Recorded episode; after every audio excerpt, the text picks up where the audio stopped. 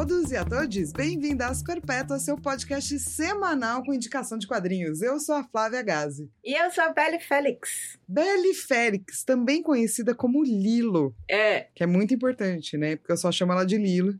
Aham. Então acho importante deixar claro logo no começo do podcast. Aham. Antes da gente voltar para aparentemente o ator favorito desse podcast, Aham. que perpétua você está sentindo hoje? Hoje eu tô. Aham. Brincadeira, eu não tô aham, não. Eu tô. Eu tô coelho da Alice. Eu acho que eu já fui coelho da Alice uma vez. Você gosta dessa figura? Cara, então, eu tava pensando sobre isso. Primeiro, eu tô o coelho da Alice porque eu tô realmente. Eu tô muito atrasada, tô muito atrasada. Tô sem tempo, acabou meu tempo, meu Deus do céu. Eternamente, né? Isso daí acho que descreve muito da minha é vida. tarde. É tarde. Tarde é muito tarde. É a vida da Lilo. Pois é. E eu fiquei pensando que eu também já fui o coelho do, do Duracell. Sim, você gosta de coelhos. E aí eu parei pra pensar, nossa, parece que eu gosto de coelhos. Mas aí eu lembrei que o meu signo chinês é coelho. Você já foi de coelho até no carnaval. Eu já fui de coelho até no carnaval. E no mangá Fruit Basket, que é um mangá. É, Que as Que- pessoas humanas vira bicho e vira pessoa humana e vira não, bicho. não, é porque na verdade as pessoas têm uma maldição de uma determinada família, família Soma, e algumas pessoas dessa, fam- dessa família nascem como do signo chinês, né? Nascem como um dos animais. E realmente eu gosto muito do coelho. O Momiji realmente é um dos melhores personagens que tem naquele mangá. Ele é muito maravilhoso, ele é muito fofo. Então, tipo, coelhos, cara. Coelhos, cara. Você, você curte. Né? Eu- Você tem essa afinidade. Estranho, né? Eu nunca tinha Coelhos e capivaras. Coelhos e capivaras e gatos. Gatos também é muito importante. Não Muito esquecer de gatos. E você, Fal, que, perpétua você hoje? Eu tô a perpétua do Inferno Astral. Puta, inferno astral seria teu desespero? Inferno Astral, porque não é um desespero generalizado, não é, entendeu? É. Tipo, tem uma data, as coisas começam a acontecer ao em torno, e daí você pensa e fala assim, por que, que tanta merda? É. Aí você lembra, meu aniversário está chegando. Quer dizer que pessoas mandem presente para Flávia Gazi. Isso, mandem manda- presente. Manda Pelo- pra mim no meu pix, Isso. flávia.flaviagazi.com.br. Flávia, arroba, flaviagazi.com.br, tá bom. É, Esse é é, o fácil, pre... né? Isso. Você quer falar a sua data ou você prefere não falar a data exatamente? Pode falar, é dia 19 de agosto, é o dia do meu aniversário. Como eu sou leonina, é meu aniversário o mês inteiro. Uhum. Então pode me dar parabéns. Até setembro, assim, já pode, pode me dar parabéns que tá de boa. Mas acho que a gente pode começar essa campanha, né? 19 de agosto. A gente vai fazer o Pix Day, que a gente tá roubando do, do influenciador Isso. Né? Isso. Conheçam o Hulk, ele é muito legal. Mas aí o aniversário dela, ela vai fazer esse Pix Day. Isso, perfeito, maravilhoso. Que vai ser o presente de aniversário. Isso, e também vai acabar meu inferno astral. E eu vou entrar no Zenta, No Zen. que você só sai se você fizer 100, entendeu? 40, 50, Ah. 60, 70, 80, 90. Nossa, eu nunca tinha pensado nisso. E aí, depois que você vira centenária, depois não tem muita coisa depois disso. Depois só você virar o homem bicentenário. Né? Ah, Eu é, tô né? esperando, entendeu? Avançar, pra eu poder Ah. começar a trocar algumas partes minhas por robô, assim. Super quero ser Ah, mas- misturado, assim, ciborgue, pá. Ah, mas ciborguismo é algo que já existe, vai. Exato, eu só quero que seja mais avançado. Ah, Do entendi. tipo assim, puta, Flávia, seu coração tá falando. Eu falo, bota outro aí. E não precisa ser de alguém. Pode ser um, um feito pra mim, entendeu? Clonou, imprimiu na impressora 3D. Um guarda-chuva no, no, no coração já é um ciborguismo pra Com você? certeza. Mas também não tem isso ainda. Eu vou, calma, Lila. Meu pai, ele teve. Ele tava começando a ter catarata, né? E aí ofereceram pra ele botar algumas lentes específicas. Inclusive ofereceram uma lente lá que tinha alguma coisa XPTO. Agora eu não lembro mais exatamente o que, é que tinha na lente, mas não era só uma lente que tirava a catarata, mas tipo, melhorava super a visão, coisa assim do gênero. Que ele falou assim: não, obrigado, quero só o pacote básico, o resto eu continuo usando o óculos também. E eu falei assim, pai, por quê? Bota essa lente super modernosa. Tipo, eu sozinha já consigo fazer a separação das cores. Imagina você ter uma lente modernosa de. de- de- Então, tipo, eu acho que Nossa, eu ia amar isso. o seu ciborguismo tá muito próximo. Nossa, Muito. é isso. Eu espero que quando eu tiver lá, sabe, 60, 70, que é quando o corpo começa a falar caralho. Tipo. Vamos trocar as peças aí. É, ele falaria, mano, há uns anos atrás você já estaria morta, entendeu? O que, que tá acontecendo com a humanidade, né? Porque os seus órgãos começam a perguntar. Daí eu posso só responder: fica sussa, porque você não precisa viver aqui mais. Vou te pôr outro treco aqui, louco. Que imprimiram ali pra mim agora e que vai ter umas função a mais. Aí. Tipo assim, não apenas você vai ganhar um rim novo, você vai ganhar um rim que processa a bebida alcoólica maravilhosamente bem. Pode voltar a tomar porre. Rim você não, não, vai acordar de ressaca no outro dia. seria como se você fosse um adolescente. É, desculpa, o fígado. Eu nem sei a parte do corpo. E daí eu vou falar sim, e é isso, entendeu? Tudo bem. Fazer fígado novo, fazer rim novo, É. fazer tudo novo. Ah, quem sabe, né? Eu acho É. que é uma questão de tempo. É, e eu queria uma coisa meio tipo Totsukaço, sabe? Ah, Que tipo a minha mão pudesse sair, assim. Tipo um. Tipo, eu quero socar alguém do outro lado da esquina. A minha mão sai, plá, soca, volta. Hum, queria. tem uma influenciadora de maquiagem que, ok, o braço dela não volta pra dar um soco, né? Mas ela usa realmente braços eletrônicos pra... e ela se maquia. Ai, que louco. Eu te mostrei ela uma vez, vou te mostrar ela de novo. Por favor, porque eu não me lembro. Ela é super ciborgue. E, tipo, se maquia bonitinha. Futuro. Aguardo por ele. E também aguardo sair do meu inferno astral, entendeu? Cansei já, tá bom. Enquanto a gente não sai do, do seu inferno astral, onde é, que, gente- onde é que as pessoas podem achar a gente, Fal? Podem achar a gente em todos os agregadores possíveis e existentes, onde tem músicas e podcast, como Spotify, como o Deezer, como o Apple Podcasts, o Google Podcasts, Amazon Music e também em outros lugares aí menores que o agregador já coloca pra gente. É isso. E também pode mandar e-mail pra gente no asperpetuas.gmail.com. É, a gente também tá no Podbean, né? asperpetuas.podbean.com.br. .com. Eu sempre esqueço o nosso, nosso Podbean. E é bom que lá no, no, no Podbean tem link pra você comprar as HQs. Sim! Já tá tudo arrumadinho pra você, entendeu? Sim, geralmente a gente gosta de colocar sempre links das próprias editoras ou de comic shops. Primeiro, né, vamos ajudar aí as editoras. Segundo, que vamos ajudar aí as comic shops. Né? Que a gente puder ajudar vocês, a gente também vai estar ajudando. Não esqueçam também de piramidar o, as perpétuas. O que, é que significa piramidar? É você fazer que nem determinadas empresas que fala vende para seus amigos e faz os seus amigos trabalhar para você que você vai ganhar mais dinheiro. Só que no nosso caso a gente não ganha dinheiro, a gente só ganha Não. mais pessoas ouvindo as perpétuas, o que é algo maravilhoso. Você faz assim, ó, você vira pra alguém e fala assim. Você vira pra três pessoas e fala: Você conhece Isso. o melhor podcast semanal de indicação de quadrinhos brasileiro? A Isso. pessoa vai falar: Não.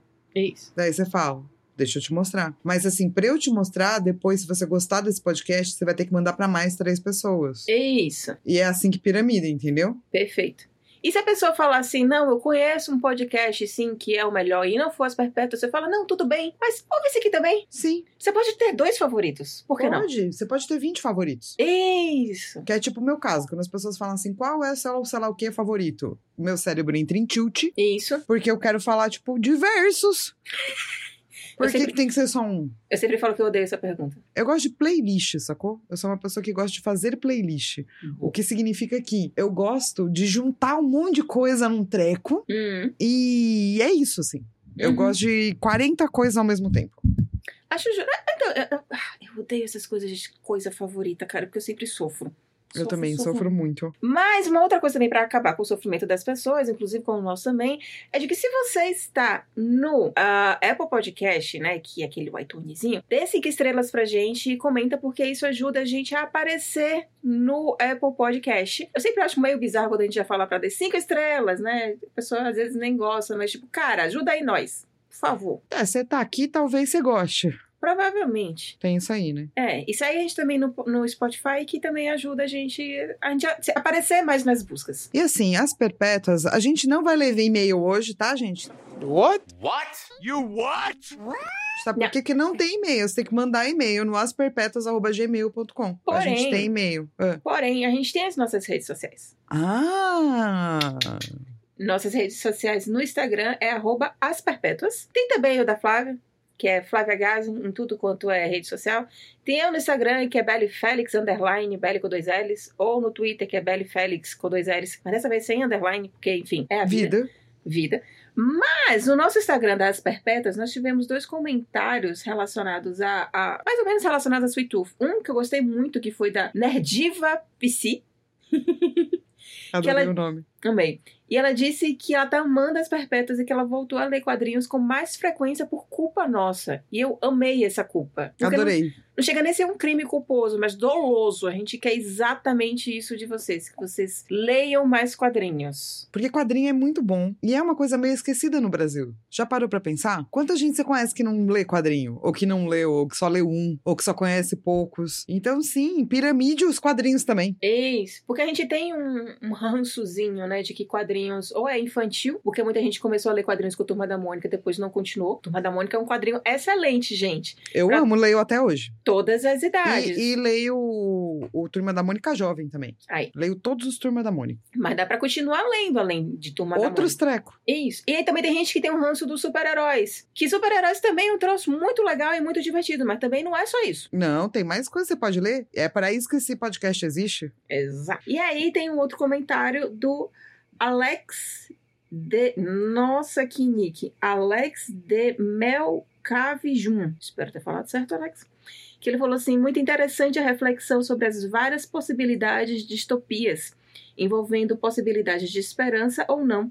Excelente episódio, ainda quero ler a HQ. Alex, Porque, acredite ou não, Sweet Tooth foi uma, uma HQ que a gente deu pouco spoiler. você achou? Eu achei, porque geralmente a gente dá bem mais spoiler. A gente não contou o que o Grandão faz. Verdade. A gente não contou como é que acaba o primeiro arco de história. A gente fez com pouco spoiler. É verdade. Mas não se acostumem. E nem leiam a sinopse do volume 2.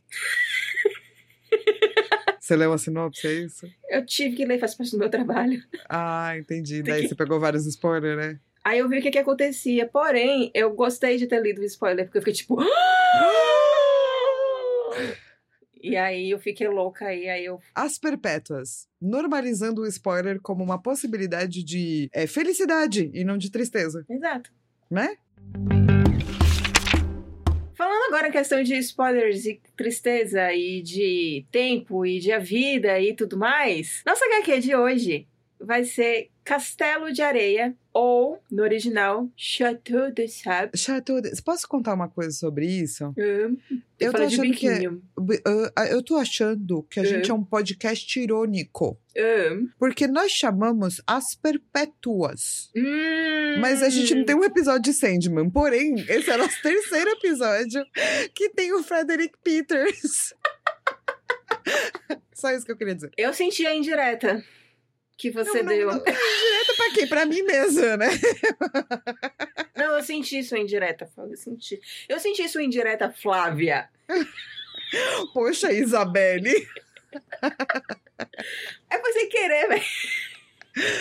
Mano, é isso. A gente acabou que, né? É. Então, ele tem roteiro do Pierre Oscar Levy. E dessa vez tem a arte do Frederick Peters. E é legal, porque é isso, a gente, a gente falou de duas HQs dele, né? A gente falou de Pílulas Azuis e de Olé, que saiu pela editora Nemo. E enquanto ele tá falando sobre a vida dele, ele fala, ele mostra o trabalho dele também como se fosse uma espécie de cenário, né? A parte que ele tá trabalhando. E ele sempre fala de tipo, ah, será que eu vou trabalhar com tal cara? Será que eu faço quadrinho de tal cara? E dessa vez a gente tem acesso a um dos quadrinhos que ele trabalhou com uma outra pessoa, né? Que ele não foi Sim. o autor. Esse quadrinho tem a tradução do Diogo Rodrigues Barros. Foi lançada a primeira edição aqui no Brasil em 2011 e foi relançada e agora a segunda edição em 2021, porque é, foi o roteiro ele foi adaptado para um filme do M. Night Shyamalan. Exatamente. E só pra vocês saberem, a edição de 2021 Uhum. é de, da, de uma editora chamada Tordesilhas. Inclusive, a editora Tordesilhas entrou em contato com a gente. Muito Sim. obrigada. Muito obrigada por mandar. Eu não tinha lido e se tornou uma das minhas leituras mais favoritas da vida. Então, muito, muito obrigada. E eu vou dizer que foi um ataque de oportunidade, porque eu já tava querendo reler Castelo de Areia. Porque eu li tem muito tempo, desde a época de Salvador, enfim, não lembro mais há quantos anos foi que eu li, mas eu li há muito tempo. E eu fiquei tipo, eu preciso reler pra ver se envelheceu bem. Porque atualmente a gente tem isso, né? A gente vai pegar as coisas da nossa. de que a gente consumia muitos anos atrás, a gente fica tipo, nossa, será que se eu ler isso aqui de novo vai ter envelhecido bem? Será que vai ter feito alguma merda? E aí, quando a editora entrou em contato com a gente, eu- a gente só fez bora, bora. E aí, quando eu reli, eu fiz. "Uf, envelheceu super bem. Nossa, que maravilha de HQ, gente. A gente fica falando desse bro porque ele é bom, entendeu? É, É. isso. É. E o roteiro, que não é dele, também é muito bom. Apesar dele ter colocado um pouquinho dele no roteiro ali também, né? Ele colocou uma frasezinha a mais ali. Sutilmente. E, ô Lilo, então conta pra mim quais foram as premiações envolvidas com essa HQ. Então, essa HQ ela concorreu a um Mangulem, porém, não ganhou. Mas, HQs que concorrem a um Mangulem geralmente já são tipo. Caralho. Muito incríveis. É. É. Dá pra você meio que ir no escuro ali. Que a seleção E- que eles fazem é muito boa. Hum, Virou um filme virou o filme do Shyamalan. chamado Tempo. Não era Old? Old em inglês. Em português é Tempo. Faz sentido. Faz sentido. Faz Faz, sentido. sentido. Faz sentido os dois. Eu acho até que o, o inglês, ele é mais spoiler. Eu também acho. Se bem que o trailer já é... Vamos Spoiler. começar os spoilers, né, minha gente? Sobre o que é, que é essa HQ. É, conta a história de uma família, e uma família, tipo, bem padrãozona, assim, bem heterossexual, dois filhos, um menino e uma menina. Eles vão passar o dia na praia, tipo, felizes, yay, num local bem distante. E eu me relaciono muito com essa família, porque se eu tivesse que passar o dia na praia, eu também iria querer ir pra uma praia bem distante. E eles têm um certo costume de irem nela, né? Pa- Aparentemente, todo verão eles vão. Desta vez, eles encontram um estranho, um cara meio estranho, assim, no meio do, do, do caminho ali. Eles olham meio, meio torto, pai de família, né? Mas tudo bem. E aí eles vão pra praia, depois aparece uma outra família, mais ou menos no mesmo estilo, que resolveu também passar um dia na praia sozinhos. E é isso, né? O fato de ser uma praia distante e calma, ela é um atrativo. Porém, um evento muito curioso começa a acontecer às crianças. Ou as roupas delas estão ficando apertadas, ou elas estão crescendo e estão ficando mais velhas. E aí você fica tipo, véi, o que é que tá acontecendo aqui? Então, assim, se você já viu o trailer do filme, você vê, né, que as pessoas estão ficando mais velhas. No quadrinho, isso vai acontecendo de uma forma muito mais sutil. Porque no quadrinho, inclusive, começa com esse cara, quer dizer, começa com a praia, e daí tem esse cara, que Tem tá, uma- inclusive, totalmente vestido, né? Tem uma mulher que some. Na praia, e a hora que ele tá saindo, tem uma mulher super jovem e bonita que Uhum. tira a roupa pra nadar pelada. Por que não? Porque, né, tá sozinha. Ele dá uma olhadinha, mas vai embora. Uhum. E daí chega a família, e daí aquele cara tá lá, e você pensa, por que, que esse cara não foi embora? Que parecia que ele tava indo embora. Sim. E esse cara, ele é visto como árabe, né? Que ele não é bem árabe. Ele explica, né? Explica, ele explica. Que o povo dele tava lá antes dos árabes chegarem, né? E, in- inclusive, é interessante esse detalhe que você pega na releitura, né? Que quando ele, ele tá na praia e que ele, ele tá no meio do caminho, ele tá meio, tá meio ainda atordoado. Sim. Porque parece que aconteceu alguma coisa a ele. Mas você não sabe o que foi que aconteceu. Ele é da Argélia Uhum. e ele é Kabila, né? E os Kabilas estavam lá antes dos árabes, mas ele tem essa o fenótipo, né? Árabe. E daí todo mundo acha ele esquisito, as pessoas tratam ele mal por ele ser árabe. É, tem um cara que vai ser bem fascista. Que isso é algo que acontece muito na Europa. Não Sim. todo europeu é assim, mas é algo que se tem discutido bastante na Europa. Que afinal de contas, né? Na Europa e Estados Unidos acabaram com os países árabes e arredores, e aí quando eles querem fugir da guerra que foram criadas por outros países, as pessoas acham ruim, né, minha gente? É, mais ou menos assim. O lance de árabes é que nem o lance de asiáticos, né? Asiáticos do leste. Que parece que não tem preconceito. Mas tem um monte, sacou? Nossa, mas eu é acho só que... que... eu, eu acho que países árabes e países norte-americanos, o preconceito é mais escancarado. Da mesma forma que o preconceito racial contra qualquer coisa, né? No Brasil, ah, terra das misturas, imagina, não existe racismo. A gente finge que não. Mas existe racismo sim. Um monte de racismo, estrutural, não estrutural. E eu acho que racismo com, tipo, leste asiáticos, asiáticos é, que a gente chama de etnia marrom, é, também tem no mundo inteiro. E tem no Brasil. É que é, na Europa é mais escancarado, né?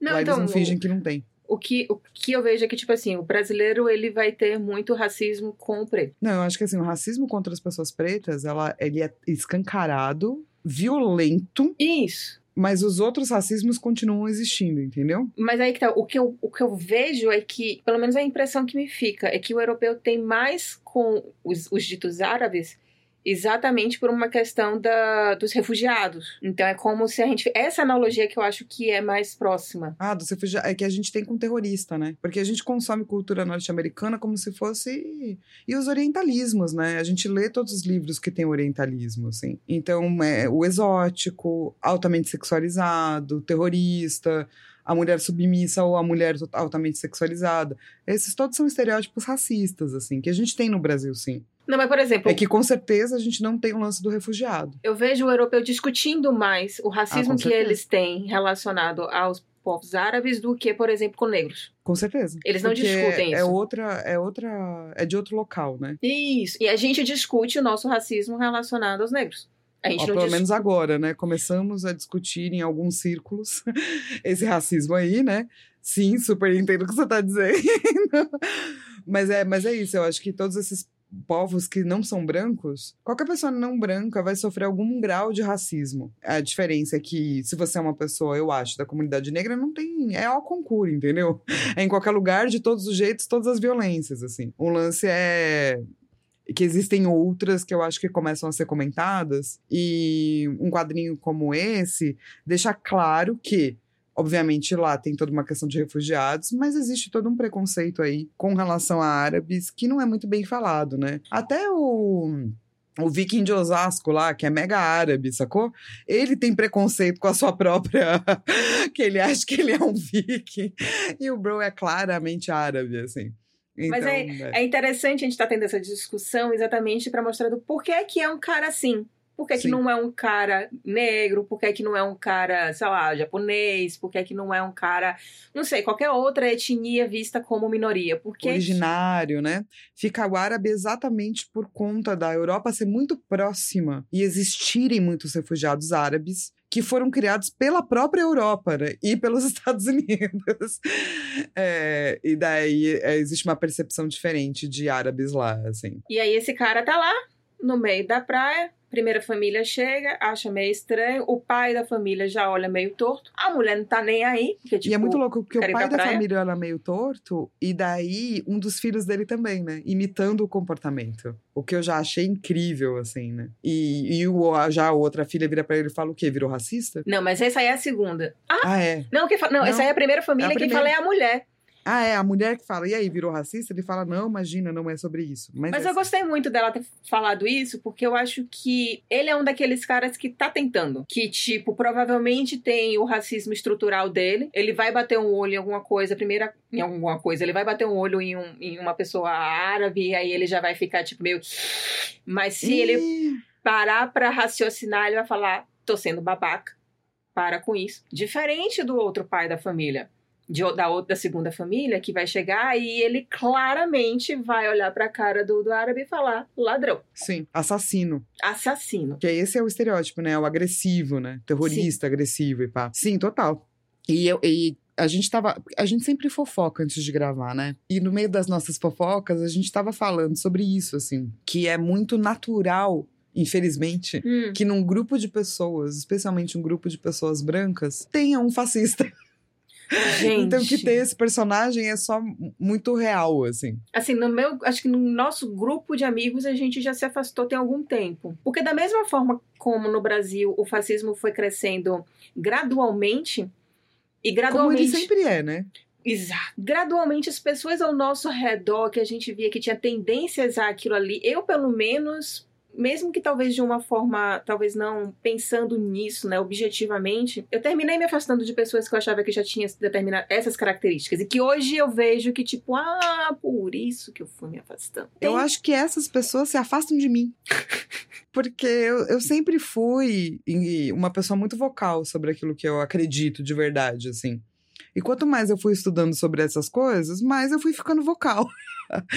então eu acho que normalmente essas, eu tenho essa felicidade de achar que essas pessoas só se afastam de mim mesmo, assim. eu sou E de menos- repente a pessoa fala menos, eu não sei porquê, ou ela me começa a me achar esquisita, mas ela começa a me achar esquisita porque eu tô falando umas coisas do tipo, porra, existe uma homofobia estrutural aqui, nananã, não pode falar assim, porque eu não tô nem aí, eu falo mesmo, entendeu? Eu já eu acho que eu sou menos vocal, mas eu jogo bomba de fumaça. Super, super. Você é um ninja. Se eu sou uma justiceira social e eu não tenho o menor problema com esse nome, eu não sei por que que teria, eu me sinto, tipo, quase uma detetive, com a katana, sei lá, entendeu? É, e eu faço parte da, da parte do, sei lá, do- tipo, druida, talvez seria uma classe minha, xamã seria outra classe minha, ranger, sacou? Na, na party de RPG. Você com certeza já é na- ladina, ninja. Sabe assim, tipo aquele personagem que é pequenininho, assim? e fofinho. Isso! Feito um coelho. Tipo uma fadinha. Você é uma Adoro fadinha fadas, caótica. Adoro fadas. Elas são tão pequenas que só cabia um sentimento nelas por vez. É isso, você é uma fada caótica. Amo. Você vai jogando, assim, sabe? Ê, no meio do discurso fofinho, acho lindo. Então, sim, eu acho que é mais provável das pessoas se afastarem de você. Quer dizer, você se afastar das pessoas aos poucos e elas se afastarem de mim. É bom que a gente consegue fazer. No final das contas, o resultado é o mesmo. Exato, tá todo mundo afastado. É isso. Porque sempre Como tem um manda o fascista. protocolo de segurança do Covid, exato. Sempre tem um fascista. É, é surreal. E, e sempre tem aquela pessoa que a gente fica ali em dúvida, né? Tipo, por que aquela pessoa ainda tá perto do fascista? Que é o caso Né? da mulher dele. É, que daí você pensa, bom, deve ser porque, né, divide aí certas morais, não é? Pensamentos. É só, não é só uma passada. Nunca é só uma passada de pano. E sabe o que, que eu gosto? Eu gosto que eles são o pior casal. Eles são o casal mais sem coração, assim. A família é toda estranha, né? É do tipo, eles não se amam de verdade, assim, saca? Que a primeira família você vê que, tipo, o pai e a mãe querem cuidar dos filhos, querem que eles fiquem bem. Ah, passou protetor solar nele, ah, a roupa tá direita, eles estão comendo, tá tudo certo. Enquanto que a segunda família, eles já parecem xingando. Sem nenhum tipo de respeito. Tipo, tem uma avó também no- nessa família, né? E aí o filho, tentando ser meio engraçadinho, ele faz assim: ah, e aí, vó, quando é que você vai morrer? E aí você fica tipo, que E toma um tapão na cara, o que eu achei justo. Porque você não pode falar assim com a sua avó, cara. Mas ao mesmo Respeite tempo, você Seu já, avó. A não ser que ela che- seja fascista, daí se afaste da sua avó.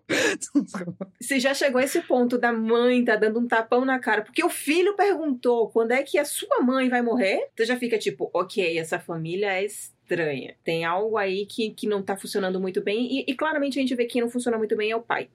Sim. Que ele é fascista, fica xingando pra caralho e ele se Dá mó acha, tipo, trabalho. Ai, médico, né? Ele tem esse. Desculpa se você é médico, tá? Mas é que tem alguns médicos que tem esse complexo de Deus, assim, né? Sou foda, entendo o corpo humano, sou incrível, sou melhor que todo mundo. O cara é muito elitista, assim. E é muito interessante como. Nada disso é falado. Só a Uhum. mulher, né? No, no começo, a mulher fala, ah, você tá sendo racista. Fora isso, nada disso é falado. A menina fala uma hora, ah, meu pai é fascista. Vai embora daqui, né? Pro, pro, pro cara que não é árabe, mas tem esse. é, divide aí, né? Esse fenótipo. Mas de resto não precisa ser falado, saca? uhum. As interações humanas vão te mostrando, assim. que é o ponto forte. Não é nem um ponto forte, vai. É um dos pontos fortes. Tem vários pontos fortes aqui. É muito boa a construção dos personagens e como elas são retratadas, de como você imediatamente vai pegando a personalidade de todo mundo, sem que ninguém precise explicar, sem ter nenhuma fala de tipo, olha como ele é um bom pai. Você só vai vendo que, tipo, ah, o cara, o cara é legal. Essas Sim. meninas aqui também são legais. Esse cara aqui já é meio estranho. O, Arge- o Argelino, ele não é Argelino, ele é. Então, ele é argelino porque ele, Ele é nasceu na- argelino. na, Tá. na Argélia. É que o povo dele. Deixa eu pegar o nome de novo, gente. Eu queria porque- falar o nome do povo dele. Então, o nome do povo dele é Kabila, os Kabilas. Kabila. Então, o, o, o Kabila, porque ele não tem nome, né? Não. Na verdade, ninguém tem nome nessa HQ. Não, ninguém tem nome. O cara que, que- o Kabila, você não tem muita personalidade dele. Você sabe que ele é um cara reservado. Você não sabe por que, que ele tava ali. Porque todo mundo você sabe por que, que tá ali, né? Sim. Pra curtir ali a praia no silêncio. Na paz. E ele só tá. Você tem, a tem poucas informações sobre ele, né? Sim. Meio curioso. O que faz parte do mistério. E eu, eu gosto disso, porque ele é um personagem que a gente não sabe de onde veio, mas ao longo da história a gente chega à conclusão que ele tem uma sabedoria, Uhum. ele é um contador de histórias, Uhum. Ele tá tentando preservar alguma coisa, assim, sabe? Uhum. E ele tá genuinamente preocupado. É que eu acho que como ele tava lá antes, ele tá preocupado com algo que ele percebe que não tá normal. Mas as pessoas olham pra ele e enxergam não uma pessoa preocupada, mas uma pessoa com potencial de ser agressiva, de ser um assassino. Então as pessoas não vão se tocar. Caralho, tem um ser humano aqui que tá super preocupado. Talvez ele tenha algum ponto. As pessoas vão pensar: esse cara tá tentando se safar de assassinato. Esse cara tá tentando. Nananã. Aí é que tá o racismo estrutural, entendeu? Sim, porque que também vai acontecendo, né? A gente já começou a dar algumas dicas, mas é isso. As pessoas estão na praia e, e as crianças começam a crescer. Começam A roupa começa a ficar apertada, o negócio começa a não caber. E é um crescer de ficar mais velho, não é mamãe encolher as crianças, não, tá? É Deixar isso bem, bem claro. Sim. E à medida que elas vão envelhecendo, é que aí você entende por que isso é um quadrinho de terror. Porque você tá na praia e a a cada minuto que você está lá, você vai ficando mais velho. E você não tá vivendo sua vida, você só está ficando mais velho. Pra piorar a situação, tem um corpo de uma mulher morta lá, na pra... no meio do mar. E você fica tipo, ok. Tem duas famílias estranhas. Tem um cara que você não sabe o que é que ele é, quem ele é, o que, é que ele tá fazendo. Tem um corpo e as pessoas estão ficando mais velhas. E agora? Cara, e é muito louco, né? Porque quando tiram aquele corpo da água, esse é o primeiro indicativo, né? De que alguma coisa muito estranha tá acontecendo. Porque aquele corpo não é o mesmo corpo que apareceu no, no começo da HQ, sabe? Sim, ele já está mais deteriorado, ele já tá mais velho. Sim. E aí, cara, tipo, ah, ok, a gente tá dando os spoilers. Sim, não, porque eu acho que agora é que vem o, a parte mais interessante. Parte mais. não é- novamente, né? Eu quero falar que é a parte mais interessante, mas não é a parte mais interessante. Mas quando você chega no meio da história e que aparece mais três pessoas, é que começa a novela. Porque aí você começa a colocar esse, essa coisa fantástica que tá acontecendo, que é o tempo passar rápido, e aí você vai botar uma lupa no relacionamentos humanos. Então começa todas as tretas possíveis e imagináveis. De tipo, ai meu Deus, eu estou ficando mais velha. Eu estou de fato envelhecendo. O que é que eu. que é que, como é que vai ficar a minha vida agora a partir disso? Isso daí é uma mulher pensando. A outra Porque a galera tenta sair, mas não consegue. Mas aí que tá. Aí tem a outra tem as outras pessoas que vão tentar, ok. O tempo tá passando, como é que eu saio daqui? Tem a outra pessoa que fica pensando, putz, minha mãe morreu, afinal de contas, ela era uma senhorinha. E eu não tô podendo fazer nada em relação a. Não pude nem sequer raciocinar. A minha mãe tava ótima, por que, é que ela morreu? As crianças estão só felizes porque estão crescendo. E estão chegando à puberdade, estão tipo, hum, as pessoas estão ficando interessantes, vamos aproveitar como as pessoas estão, fic- estão ficando. Então, essas, essa, você misturar toda essa salada de frutas de, de, de, tipo o ser humano é isso Cara, é assim, eu não acho. Real, tá? Vou dizer uma coisa real, assim. Eu não acho que essa HQ tem spoilers. Porque é uma história, é um, é um, é um retrato da vida humana. E do que é entender a passagem do tempo e como a gente se avê com a angústia da morte. Uhum. Não tem grandes revelações. Exato. Não tem grandes segredos. Não tem.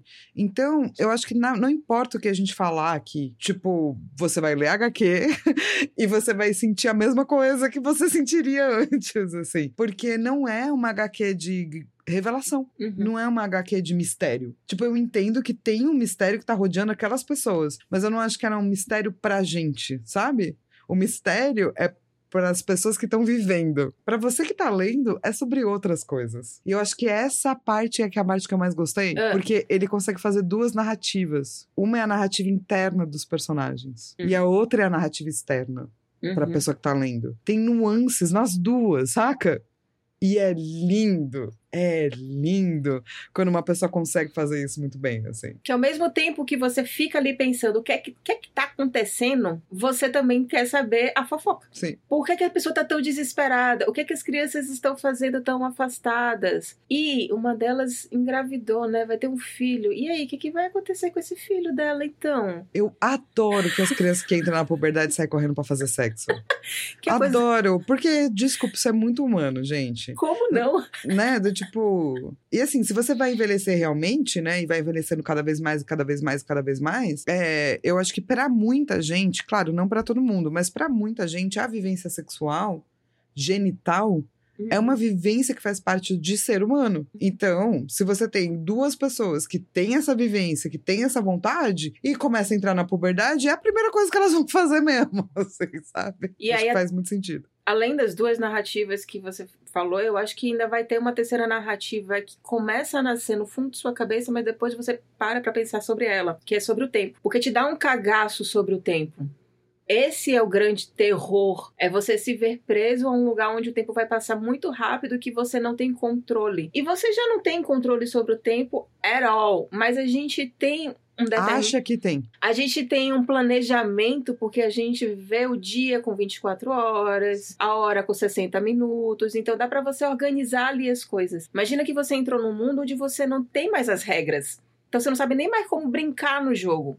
Você só fica desesperado, que é exatamente o que acontece com essas pessoas. Essas pessoas vão ficar desesperadas. Não Ó, tem um eu mais vou trazer relógio. aqui pra você Ah, que essa pessoa que gosta muito de Gaston Bachelard, um eita! livro do Gaston Bachelard chamado Fragmentos de uma Poética do Fogo, onde ele fala o seguinte: o ser humano nunca é fixo, ele nunca está lá, jamais vivendo no tempo onde os outros o veem viver, aonde ele mesmo diz aos outros que ele vive. A nossa noção de tempo que a gente tenta controlar, que tem um relógio que passa um ano, nananã, é mentira, é inventado. Uhum, uhum, uhum. Claro que tem o tempo de rotação da Terra.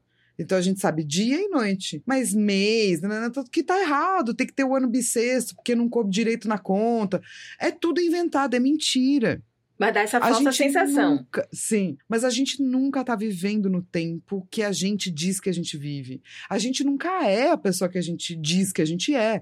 Porque a gente tá sempre mudando, a gente é fluido. A gente não é paralisado. Então, essa angústia do tipo, ah, o tempo vai me engolir, o tempo vai me engolir, na verdade, é a experiência mais humana que existe. Porque o tempo está te engolindo nesse exato momento. E aí que tá o terror, porque você tá sendo confrontado sem nenhuma maquiagem. Que a gente bota Sim. todas as todos os photoshops e maquiagens possíveis da vida, a gente bota. Sim. Aí tira! Você fica tipo, "Ah, meu Deus, porque não tem como você não ficar no lugar dessas pessoas. Porque você se identifica com alguém ali. Eu não sei com quem eu me identifico ali. Eu sei com quem eu me identifico. Eu sei com quem você se Eu sei com quem você se identifica. Eu não sei com quem eu me identifico. Talvez alguma das crianças, provavelmente. Não, eu acho que você seria o autor de ficção científica. Ah, o autor de ficção científica é muito bom. Porque Que é a Chega- pessoa que chega e fala assim, mano, seguinte, vamos tentar dar uma lógica pra isso aqui? E aos poucos percebe, caraca, mas eu não sei, vou conseguir dar uma lógica. Isso me traz muitas perguntas interessantes. Eu acho que você é essa pessoa. Porque tem isso, né? Você chega no meio da HQ, eu pelo menos consideraria ela uma HQ de ficção científica. E, inclusive, o autor de ficção científica, ele começa a dar explicações baseadas nas ficção científica do que é que poderia ser aquilo ali. Mas aí chegou Flávia Gaza e falou, isso não é ficção científica. Eu fiquei tipo, explica. Só pra eu saber quem você acha que eu sou na HQ. Ah, você seria a menina meio adolescente. Isso, obrigada. Essa sou eu, perfeita. Essa sou eu. É... Sem nem dúvida nenhuma. É porque, assim, no pós-fácil, tem uma leitura mais jornalística, né, do bagulho, que pega, tipo, entrevistas que os autores deram e pá. E uma coisa que o escritor fala é que ele ia escrever um final, onde ia ter um... Ah, o governo é que tá nos controlando e blá, blá, blá. Uhum. E daí ele tirou isso aí, o que eu achei bom. Ele tirou junto ao autor, o, o desenhista, né? Eles, em comum acordo, falaram: vamos tirar esse final aí. Vamos tá? tirar, que é ruim. Achei ótimo tirar isso. Então eu acho que a inserção do... Do cara da história de ficção científica seria pra explicar as coisas de ficção científica. Que ele explica. É, mas pro final. Ou Sim. agora ele fica do tipo, ah, ali dentro eles acreditam que eles estão vivendo num quantum temporal, assim, né? Como se tivesse um campo eletromagnético, tipo Lost dos bagulho. Mas a verdade é, isso não é provado. Isso não é uma verdade. Isso é uma teoria Tem um que o personagem trouxe. Não, mas tem um campo de força. Tem porque eles não conseguem sair, eles batem em volta, por isso que eles ficam grog. E tem um menino que atravessa, só que ele não entra. Ele só continua andando. Pra mim isso ficou bem claro. Campo Então, de esse força. menino que atravessa, não sei, cara, não sei. Eu fico com dúvidas. Inclusive porque, tipo, eles já iam pra aquela praia outras vezes. Não é a primeira vez que eles estão indo Exatamente. naquela. E nas outras vezes deu tudo certo. Só que dessa vez tava lá com o negócio ligado. Então, mas é, o que que isso explica? Se você tirar a explicação do cara no final, não tem explicação. Porque esse campo de força, ele pode ser de natureza fantástica. Ah, ele não pode. precisa ser de natureza científica. Não. O que transforma HQ em não necessariamente ficção científica. Ah, Merlin pode ter criado aquele campo Isso! eletromagnético. Merlin, Isso! filho de uma puta. Por que, que você fez isso? Porém, é muito legal porque a gente pode explicar a diferença entre ficção científica e ficção especulativa. Boa. Que é muito parecido. Ficção científica é isso, tem que ter uma base realmente. É, nem que seja uma ciência inventada, você tem que explicar cientificamente o bagulho. E aquilo não é explicado. A ficção especulativa, ela é mais abrangente. Ela é mais ontológica, ela é mais aberta. Ela é uma mistura de ficção científica com horror. Mas pode ter fantasia que é de, ficu- de ficção especulativa. Tipo, Merlin colocou aqui esse campo. Boa. Vira, vira ficção especulativa do mesmo jeito. E eu acho legal que é tipo o passo pra trás que o próprio autor fez. Hum. Então, tipo, em vez de ser, ah, o governo está nos controlando, nananã, ele tirou isso, ele deu um passo pra trás. Falou, ah, não, vamos deixar mais aberto. E daí eu acho que a HQ passou de ficção científica, Hum. tem uma explicação lógica aqui, pra espe- ficção especulativa. Vamos Uhum. deixar mais pra trás. Vamos não dar respostas. Eu prefiro pra essa coisa específica, assim. Porque eu acho que mistura ficção científica, mistura horror e mistura tragédia grega. Dos homens lutando contra o seu destino. Mistura muito isso, assim. É, e tudo bem. É, era- é mais legal. Porque a HQ não é sobre isso. Exato. Não é sobre o experimento científico ou fantástico Exato. de que alguém está planejando. É sobre como as pessoas lidam com a sua mortalidade e o tempo. E poderia ser isso em ficção científica, e poderia ser isso em fantasia. Mas em vez de tentar colocar dentro de algum lugar, pra essa HQ acho que funciona melhor não ter mesmo, sabe? Uhum. Eu gosto disso. Eu gosto que não dá pra delimitar que ela é uma ficção científica. Porque não importa se Capitu traiu o Bentinho ou não. O que, o que com certeza ela fez, mas estava correto. O que importa é que Bentinho é um saco. Exatamente. O brother é chato do caralho. o que Isso que importa importa. é que ele merece.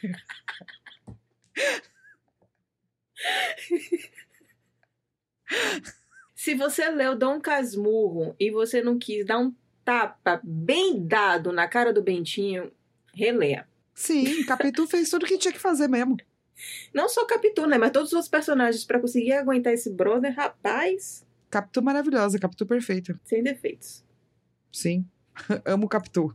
Vou fazer um podcast, amo Capitu. Mas, cara, sabe o Hum. que eu fiquei pensando? Que assim, nessa coisa de tratar do tempo muito rápido, né? Uhum, uhum. As pessoas mais velhas não tiveram nem tempo pra contemplar a sua própria mortalidade. Não, só o desespero, né? As crianças estão meio que resolvendo a angústia, correndo junto com a angústia. Uhum. tipo, ah, se, se o mundo tá correndo, vamos correr também. Vamos ter todas as experiências que a gente pode ter agora, e agora, agora, saca? E os adultos estão, tipo, devaneando, sabe? Mas aí eu acho que também tem a questão do. a cri- Porque tem isso que ele fala, né? Parece que, que, que as pessoas estão envelhecendo, mas elas estão continuando com sua mesma mentalidade. Então as crianças, elas estão ainda com a mentalidade de uma criança. E de pessoas. No caso, são pessoas que ainda não sofreram todas as amarras que uma sociedade impõe. Sim. Então elas estão mais livres para viver o que elas querem viver de acordo com o instinto delas. Será que significa que eu sou uma adolescente no coração até hoje? Nunca envelheci, nunca amadureci minha mentalidade adolescente? Não sei, você é muito responsávelzinha. Você sempre foi muito responsávelzinha quando adolescente. É, fui. Não sei, isso não mudou também. É, não. Acho que eu continuo adolescente. Pode ser. Estão dizendo, né, que é 14. Fortinho. Tem, tem galera que diz isso. Que? 14. Tipo, você chega nos 40. É, te juro. É que vocês não estão vendo a cara da Lilo, gente, mas tem uma- a cara tá ótima. Tô me divertindo muito. A pele dela tá puxada no lugar do ombro, assim. A mão dela chegou no olho, assim, sabe? Ela tá rindo, mas é de nervoso. Por que, que as pessoas não aceitam suas idades? tudo bem você ter uma alma de criança e tudo mais, mas, tipo, gente, né? Paga Sim. seus boletos, toma seus café. Para de xingar os, os, os, os centennials, eles têm nada a ver com isso. Amei. Não, eu sou shopping, eu sou K-pop. E, cara, Hum. a- além disso tudo, é, virou um filme. Você já, eu não assisti o filme ainda, você também não, né? Também não. Mas, assim, não tenho grandes expectativas. É, então, o, o- o meu medo de filme feito por estadunidense. Tudo bem que eu, que eu Shyamalan. Mas eu tenho medo que eles queiram explicar as coisas. Porque Castelo de Areia não foi um quadrinho que ficou super, hiper, mega popular. Infelizmente. Infelizmente, talvez também. As perpétuas vão mudar isso aqui. Nós vamos mudar isso daí. É, porém, todas as pessoas que, que eu conheço que leram Castelo de Areia acham ele um, um quadrinho espetacular, porque ele é um quadrinho espetacular. Mas eu acho que ele iria incomodar muitas pessoas o fato dele não ter determinadas explicações, porque, novamente, isso não importa. Da mesma forma como em Dom Casmurro não importa se a Capitu traiu ou não, em Castelo de Areia não importa se isso é uma ficção especulativa ou uma ficção científica. Importa o que foi que aconteceu, porque o que você tem que ficar prestando atenção e se questionando é exatamente aquilo que vai te incomodar, que é exatamente a questão do tempo. É exatamente primeiro a novela que acontece entre os personagens, como cada um tá ali é, reagindo à sua mortalidade e como depois aquilo ali vai te fazer sentir, você você invariavelmente vai terminar refletindo sobre isso, porque tem tem exatamente essa discussão de quando ele fala sobre o castelo de areia É tão bonito. é super bonito, né? Que, que até no, no- no texto do Pós-Fácil fica brincando sobre isso, né? Que todo mundo já fez música sobre castelos de areia. Porque é uma, uma metalinguagem, é isso, né? Você vai estar ali na sua vida cri- criando seus castelos para vir depois o mar e levar e apagar e você criar outros castelos e por aí vai. E é muito legal como é exatamente o personagem que tem Alzheimer que vai criar esse castelo de areia depois para ele, que depois vai ser apagado. Então assim, é, é um quadrinho que ele tem muitos tem muitas referências, tem muitas traduções de, de imagem, de linguagem que vão além do que está escrito. Cara, quando acabar de a gente acabar de gravar, eu vou ler de novo. Aí, aí. Real, assim, porque é, eu acho que é muito difícil captar certas coisas, sabe? Você só consegue se você faz um recorte, se você coloca no microscópio. E o cara fez isso, assim, o recorte é muito bom. O recorte, a ideia é muito boa. E ele não perde, não se perde na ideia, né? Porque muita gente tem uma ideia muito boa e daí para aí, sabe? Sim. Ele não, ele não se perde na ideia, ele vai até o final, assim, nela, de um jeito que é. É isso, é, é um espelho das possibilidades humanas, assim, sabe? E aí vem a questão de você ter um, um, casamento perfeito quando você faz um quadrinho, né? Tem, tem pessoas que gostam de perguntar assim: ah, mas o que é que você acha que é mais importante no quadrinho? É o roteiro ou a arte? Os dois. É um processo, né? Isso. É o que eu costumo falar para videogame, né? O que, que, é mais importante, a ludologia ou a narrativa? É um processo, cara. A ludologia reforça a narrativa, a narrativa tem que reforçar a ludologia. A arte tem que reforçar o roteiro, o roteiro tem que reforçar a arte. Se não, se não, é isso, né? Só funciona como obra porque funciona junto. O cara soube criar ali a história foda e o Peters ele soube ele soube é, é, transpor aquilo ali na arte. E aí ele coloca até a homenagenzinha, né, que, que, que é algo que o Peter sempre coloca, acho que na, na, no trabalho dele, não só a questão onírica, mas sempre ele faz uma homenagem à esposa dele. Então quando tem o caso... é tão fofo, ele ama tanto aquela esposa, gente. Ame alguém, namore com alguém, como o Peters ama a sua esposa, assim. E como ele sabe amar também, né? Como ele se aceita naquele amor. Que é quando ela envelhece e ele fala, você tá tão linda, mais velha. Você fica tipo, ah! Peters, cara. Que cara, que, que homem bacana. Tão a, bonitinho. E a arte dele tá um pouco mais estilizada, eu achei aqui, um pouco mais cartoonizada no, no, nesse. Né? E aí eu acho que a gente pode pegar novamente, né, todo esse crescimento que ele vai tendo, desde Pílulas Azuis, que ele falou que foi algo mais experimental que ele quis fazer, então foi um negócio mais grosso, mais, é, mais agressivo. E quando ele chegou depois em Oleg, ele faz um negócio mais com, com um acabamento um pouco mais, mais é, refinado, por assim dizer apesar de ser ainda o traço dele, né? E aqui em Castelo de Areia ele continua, acho que talvez mais puxado pro, pro Oleg, né? Um pouco mais refinado, menos experimental. Os traços na Kim dele é bem menos agressivos, os traços são mais fluidos. Porém, como esse cara é bom em fazer é, é, Tá bem mais claro, né? Tá bem mais claro, né? Porque Do que também, geralmente ele faz, assim, né? Também tem a praia, né? Ele tem que fazer esse negócio mais aberto. E eu acho que isso também cria um pouco de desespero, né? O sol na cabeça me dá um pouco de desespero você passar Eu o acho super, super. Porque você vai vendo o sol passando, né? Então você tá vendo a sua vida acabando, assim. Hum. E as pessoas falam, né? O outono das minhas, da nossa vida, o poente da nossa vida. E eles estão vivendo isso, né? O poente da vida. É, mu é muito incrível, assim.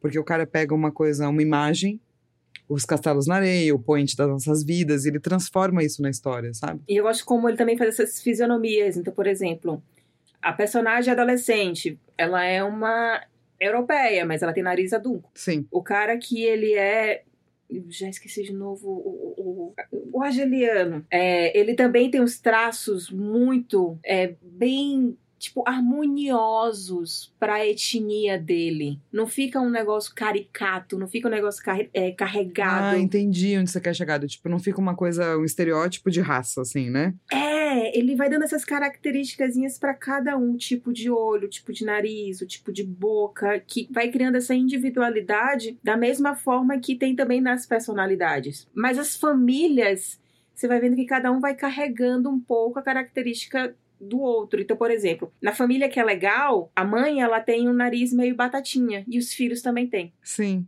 Sim. E eles vão puxando essas características dos pais. E, e, eles vão ficando mais velhos, você vai vendo mais claramente ainda, né? Total. As características dos pais. E aí também tem o formato do corpo, porque a menina que é criança e ela vai crescendo, você vai ver que o corpo dela vai ficando muito parecido com o da mãe. Sim. Eu, isso é fantástico dele criar ah, também essa narrativa de tempo também no tempo que as pessoas vão crescendo, nas feições dela. É muito foda. É muito foda, é muito incrível. que quadrinho, assim, sabe? E, e que maneira de olhar para as coisas, sabe? Gosto muito, porque tem de tudo, assim. Coisas horríveis, coisas maravilhosas, as pequenas alegrias da vida adulta, sabe? E a Acho- gente tá transformando essa, essa discussão em algo bonito, porque é um quadrinho de terror, tá? É aterrorizante você isso daqui, gente. E o final você fica Não. tipo. "Ah!" É aterrorizante, mas é muito. Não sei. Esse é aquele. Sabe quando eu viro pra você e você fala Hum. assim: essa é uma história bonita, Lilo? E você fala, mas é.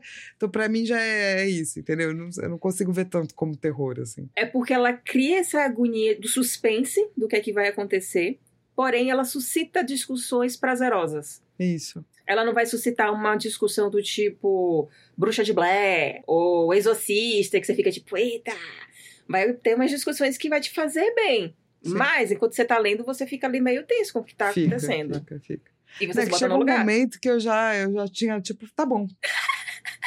é isso aí. Sacou? Eu já, eu já tinha aceito no meu coração. E eles também chegam nesse momento, né? Exato! E daí, quando eles chegaram nesse momento também, eu falei: então tá tudo certo, é isso aí, gente. Tamo combinado. o que, que vamos fazer a partir de agora? E ele te ajuda. Quando ele tem. Quando o, o personagem Angelino ele conta uma história. Amor. Amor. Porque essa é a única maneira de você vencer o tempo, né? Eu sempre falo isso em aula, né? Que o tempo tem duas variantes de como, por exemplo, os gregos viam. Que é um reflexo de todas as civilizações que vieram antes, assim, né? Que eles também pegaram na nossa mitologia. Tem o tempo de Cronos, que é o tempo Uhum. engolidor. E você não tem como vencer. Você vai morrer. Cronos vai te engolir, o tempo vai te pegar. A única maneira de você vencer é nos braços de Mnemosine. Que é a memória. Então, se você não fez história, não vai ser contado pelos grandes. É, e a história é preconceituosa. Ela parte de certos conceitos para ser escrita. É, então, a única possibilidade que você tem é sobreviver na memória. E a gente sobrevive através de histórias. Histórias que contam de você, histórias que contaram. Ah, você lembra aquele dia? Que daí a Lilo, entendeu? É isso, é isso que a gente tem. É isso que a gente vai ser. Então, quando chega no momento da história, meu coração se aquece, entendeu? Eu falo, eles estão lá nos braços de Mnemosine, entendeu?